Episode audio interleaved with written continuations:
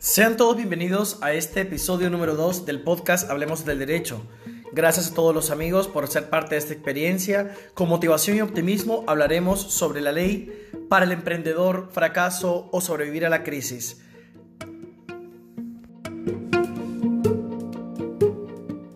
Hablemos del derecho, 20 minutos para comprender aspectos interesantes de las leyes en nuestra vida cotidiana con el doctor Reinaldo Murillo e invitados. Puedes conocerles mejor en psicoconsultores.com.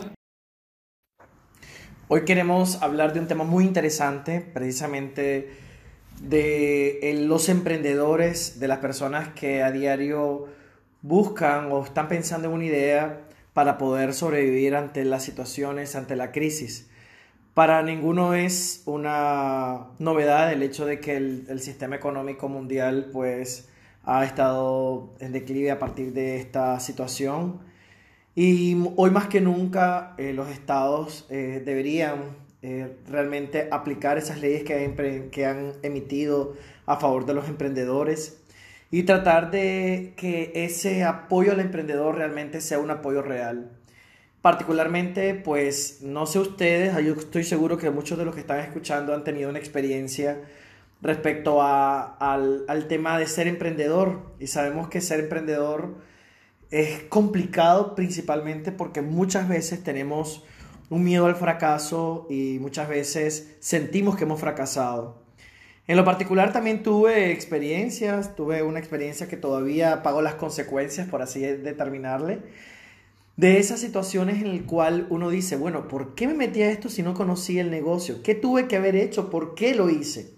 Pero uno no se da cuenta de que realmente el fracaso como tal no existe, sino que cada uno de nosotros, pues al momento de, eh, de tener ese, ese error, porque todos y, sabemos que cometemos errores y es normal, y muchas veces pues pensamos de que esa mala experiencia pues eh, nos marcó de por vida y nos impide muchas veces volver a iniciar. Pues entonces este podcast, este episodio de este podcast es para motivarnos y saber que en tiempos de, crisis, y sabemos que los países en general pues están sufriendo, estamos sufriendo una situación no prevista. Entonces hay que tomar en cuenta de que ese, ese fracaso que nosotros pensamos que es un fracaso, realmente es una experiencia y aunque no resulte, porque no haya resultado como esperábamos, no significa que hayamos fracasado porque siempre nos va a enseñar algo. Yo le aseguro que la próxima vez que usted quiera emprender un nuevo, un nuevo, un nuevo negocio, la pensará dos veces, va a poder determinar sus gastos fijos, porque una de las principales eh, debilidades de los emprendedores es muchas veces el tema de poder identificar la rentabilidad, por ejemplo, los costos fijos, los costos variables, computar el tiempo que uno invierte muchas veces. Y todo lo que uno hace como emprendedor no es fácil. Es fácil y sabemos que muchas veces eh, es vivir en la incertidumbre, no dormir a veces todos los días del mes sabiendo que tenés una responsabilidad máxima si tenés personas a cargo, es decir, tenés trabajadores y muchas veces el sistema no te ayuda. Entonces, hoy uh, tenemos que pensar si, por ejemplo, te quedaste sin trabajo por la situación pues sabemos que ese dinero hay que pensar en qué voy a hacer, para, para qué talento tengo, qué hago mejor que los demás, qué puedo ofrecer, algo que te apasione, algo que querrás hacer, y pensarlo bien, pero hacerlo, sin tener miedo al, al fracaso, porque esto nos puede ayudar a sobrevivir a la crisis. Y como país, a los países les conviene también, a los estados les conviene reactivar el consumo, los empleos. Claro, es muy difícil cuando la mayoría de los países todos los países de hecho, han desarrollado eh, mecanismos de protección a sus ciudadanos con el tema de la cuarentena y muchos de ellos eh, han realizado, eh, empresarios han determinado, aunque los países no hayan orientado la cuarentena, han decidido no que trabajen de casa con el teletrabajo y otras medidas. Pero el tema de cómo hacer, cómo venir y con esa liquidación tratar de poder desarrollarnos tratar de poder eh, crear, crear un proyecto que nos ayude como emprendedores. Y es, el momento de que los países pues deben, deben tener, deben garantizar que las leyes que se han dictado para el emprendimiento se cumplan. Sabemos que en Latinoamérica hay bastantes experiencias, eh, qué sé yo, en Argentina ya se, se, emitió en el 2017 una ley del emprendedor que apoyaba el, sector eh, para poder completar esa, eh, ese apoyo que podían tener las empresas. En Nicaragua, por ejemplo, se emitió la ley 645 de promoción, fomento y desarrollo de la micro, pequeña y mediana empresa. Y asimismo vemos en otros países, en Paraguay y demás. Pero el problema es que muchas de estas leyes en la práctica, sabemos, en principio hay un desconocimiento de los emprendedores, de las mismas, y por otro lado, el apoyo muchas veces no es real, porque te das cuenta de que cuando vos inicias un negocio como emprendedor, tenés, un, tenés el, el, tema de obligaciones demasiado fuertes en materia mercantil, tributaria, laboral, de seguridad social. Entonces, urge que los países tengan, que, que se tenga una ley de verdad para el emprendedor, de apoyo al emprendedor. Y esto, evidentemente, para poder trabajar en forma, forma, porque hay mucha informalidad precisamente, porque ser formal cuesta. Y, y no competís, no competís en el sentido con aquellos que lo están haciendo en forma informal. Si usted quiere cumplir y cumple todas las reglas, todas las leyes, se asfixia, porque los sistemas no están creados para apoyo realmente al emprendedor. Entonces, una, se necesita que las leyes realmente favorezcan la iniciativa emprendedora, que favorezcan la iniciativa empresarial, que faciliten una financiación a ese emprendedor, que eliminen esas cargas y trámites de pasar 15 días en un registro público para aprobarte una escritura, que muchas veces se te puede devolver por temas de forma, porque el papel sellado no iba, eh, las letras no iban correctas, qué sé yo. Eliminar esas cargas a nivel laboral también, ver la posibilidad de que empresas grandes puedan apoyar a ese trabajador, a ese emprendedor autónomo en síntesis, pues buscar cómo esos, realmente esos instrumentos tengan un claro objetivo de ayudar, de colaborar con ese emprendedor. Porque al final una ley de emprendedor significa el desarrollo de esos proyectos empresariales y nos van a ayudar a superar las dificultades de financiación, las dificultades económicas que están, que están pasando, que estamos pasando en general. Es, es un tema que se debe abordar, es un tema que se debe escuchar, que se debe eh, eh, solicitarse a los estados como tal, precisamente porque se requiere un apoyo para poder salir de la crisis. Esto va a generar trabajo y hay un movimiento en general. Entonces, eh, la idea de que la creación de un emprendedor, de, una ley, o si ya tenemos las leyes, tratar de aplicarlas y mejorarlas y aplicarlas de verdad, es realmente ayudar a ese emprendedor a que pueda afrontar deudas por parte del ejercicio de, su actividad. El, tema de, la seguridad social, que es una carga fuerte para un emprendedor, el tema de los impuestos, el tema de, cómo, cómo puede hacerse, eso es lo que se tiene que pensar.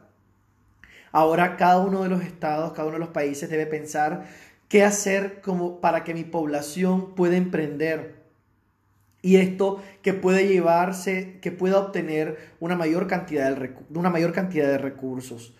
Entonces, eh, realmente los requisitos para, para poder emprender muchas veces, eh, como hemos dicho, se convierten en un problema. Entonces, que bastaría, por ejemplo, yo estaba leyendo en su momento que en España eh, se había emitido una ley precisamente que permitía hacer o crear una empresa a partir de un acta notarial, ni una escritura pública. Y vemos cómo se pueden crear empresas en menos de 24 horas en muchos países, especialmente cuando los montos eh, son mínimos también para poderse desarrollar. Y saber también de que eh, se necesita ser formal al momento de poder desarrollar esa para poder ser emprendedor también. Porque si usted nunca se formaliza como emprendedor, posiblemente grandes empresas ya no ya duden en contratarlo para que usted le pueda suministrar bienes o servicios. Entonces, hay que tomar en cuenta también que esos bienes, eh, que buscar ese emprendedurismo conlleva un reto. Y ese reto, pues, indiscutiblemente nos lleva a tener un miedo a fracasar. Y entonces, por eso que también habíamos dicho, que esto es una combinación de todo, sabemos que este podcast lo hago, este episodio lo, hago eh, por la mañana, de hecho, eh, solamente tratar de abordar un tema que nos pueda ser de interés Pero imaginémonos que usted tiene la oportunidad de, de emprender y usted quiere hacerlo. Eh, ¿Cuál es el problema? El miedo a fracasar muchas veces. Entonces, mm, lo que tenemos que tomar en cuenta es que las, las conductas o las ideas que nosotros tenemos al momento de pensar en el fracaso, muchas veces vemos la situación en blanco-negro, pero realmente no nos tomamos en cuenta de que a veces eh, también exageramos porque damos una importancia de, eh, fuera de la lógica aspectos negativos. Y no una persona lo ha dicho, sino que una gran cantidad de libros, una gran cantidad de personas han, han establecido de que cuando usted lo que su mente establece es lo que usted llama y lo hacemos inconscientemente. La negatividad nos hace muchas veces que nosotros venimos y pensamos demasiado en aspectos negativos, esto no me va a ir bien, esto no está bien, en vez de decir, bueno, esto lo voy a hacer, esto está bien, esto lo voy a desarrollar, y esto aplica también para países. Ya no podemos pensar en forma negativa, sino también tratar de pensar positivo y tratar de ayudar a nuestra gente. Y es por eso también que el apoyo a las microfinanzas también es importante. Porque, eh, como ustedes saben, esa barrera del emprendimiento muchas veces se da porque mm, las leyes en principio, las obligaciones que se tienen, las obligaciones legales que se tienen, laborales, tributarias, de seguridad social, mercantiles y demás, asfixian al emprendedor. Y además, y además, muchas veces no hay nadie que te apoye, no tenés recursos. Vos tenés una idea súper buena, pero ¿quién te apoya para, para que esa idea pueda salir a flote. Como? Otros países, por ejemplo, usted pone su emprendimiento en, Internet y grandes empresas pueden venir y ayudarle y financiarle, inclusive puede ser deducible del impuesto sobre la renta. Imagínense. Para la empresa, el apoyo al emprendedor deducible del impuesto sobre la renta. Y esto evidentemente es un sacrificio, un gasto tributario, pero al final se convierte en un beneficio también para los estados. Pero verlo de, verlo de esa forma es lo que se necesita. Y por supuesto, ¿quiénes han apoyado a los emprendedores? Las microfinanzas. ¿Y qué pasa con las microfinanzas? Bueno, a pesar de que eh, estén creadas como entidades sin fines de lucro, pues a partir de las legislaciones tributarias, muchas veces se le, bueno, de hecho que están grabadas, a partir, aunque sean entidades sin fines de lucro, están grabadas. Yo en particular estoy en desacuerdo porque evidentemente eso desmotiva el apoyo a esos emprendedores. Entonces, eh, nosotros mismos como Estado, los estados establecen trabas, trabas para el desarrollo del emprendedurismo y también nosotros nos ponemos trabas por el miedo al fracaso. Entonces, este episodio, este podcast, es un llamado a evitar esos, ese miedo al fracaso, evitar ese perfeccionismo, esa necesidad de aprobación que, que, que, que querramos de las personas o el exceso de autocrítica que nosotros nos hacemos o nos centramos solo en el resultado más que en lo que nosotros estamos haciendo. Tenemos que tener una autoconfianza, tratar de, ajustar nuestras expectativas. Y el mayor error que podemos cometer es el miedo, el miedo a poder emprender.